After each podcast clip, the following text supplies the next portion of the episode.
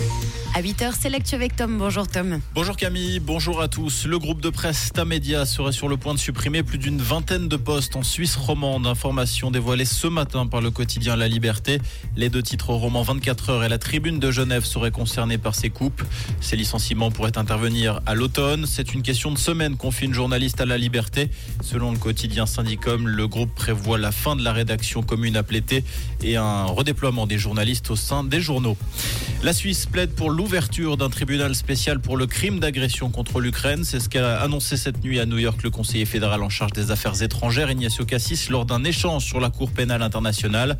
La Cour pénale internationale qui a émis un mandat d'arrêt contre le président russe Vladimir Poutine pour les déportations illégales de milliers d'enfants ukrainiens depuis le début du conflit, mais qui n'a aucune compétence pour enquêter sur le crime d'agression en Ukraine. D'où l'idée de mettre sur pied un tribunal spécial de l'ONU. Ignacio Cassis a précisé qu'un tel tribunal spécial devrait être instauré dans le cadre multilatéral et avec un soutien international équilibré. Une maison pour les jeunes atteints de la maladie d'Alzheimer a été inaugurée à Genève, une première en Suisse. Cette dernière se nomme Emma, signifiant chez soi en suédois et est située sur le territoire de la commune de Bernay. Cette villa a une capacité d'accueil de 10 places pour les 39-65 ans atteints de cette maladie neurodégénérative. 6 places sont déjà réservées. Le concept est inspiré des pays nordiques. Il permet aux patients d'y passer une nuit, une journée ou une semaine. En Suisse, on estime que 7700 hommes et femmes sont atteints de cette maladie ou d'une autre forme de démence à moins de 65 ans.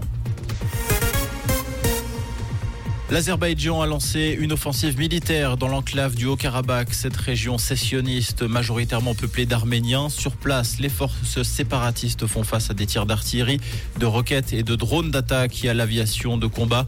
Le secrétaire général de l'ONU, Antonio Guterres, a exigé un arrêt immédiat des combats dans un communiqué diffusé aujourd'hui. Le Premier ministre arménien dénonce une opération visant au nettoyage éthique des Arméniens au Karabakh. Le roi Charles III est attendu aujourd'hui en France pour une visite d'État de trois jours. Cette visite intervient six mois après celle avortée en raison du mouvement contre la réforme des retraites.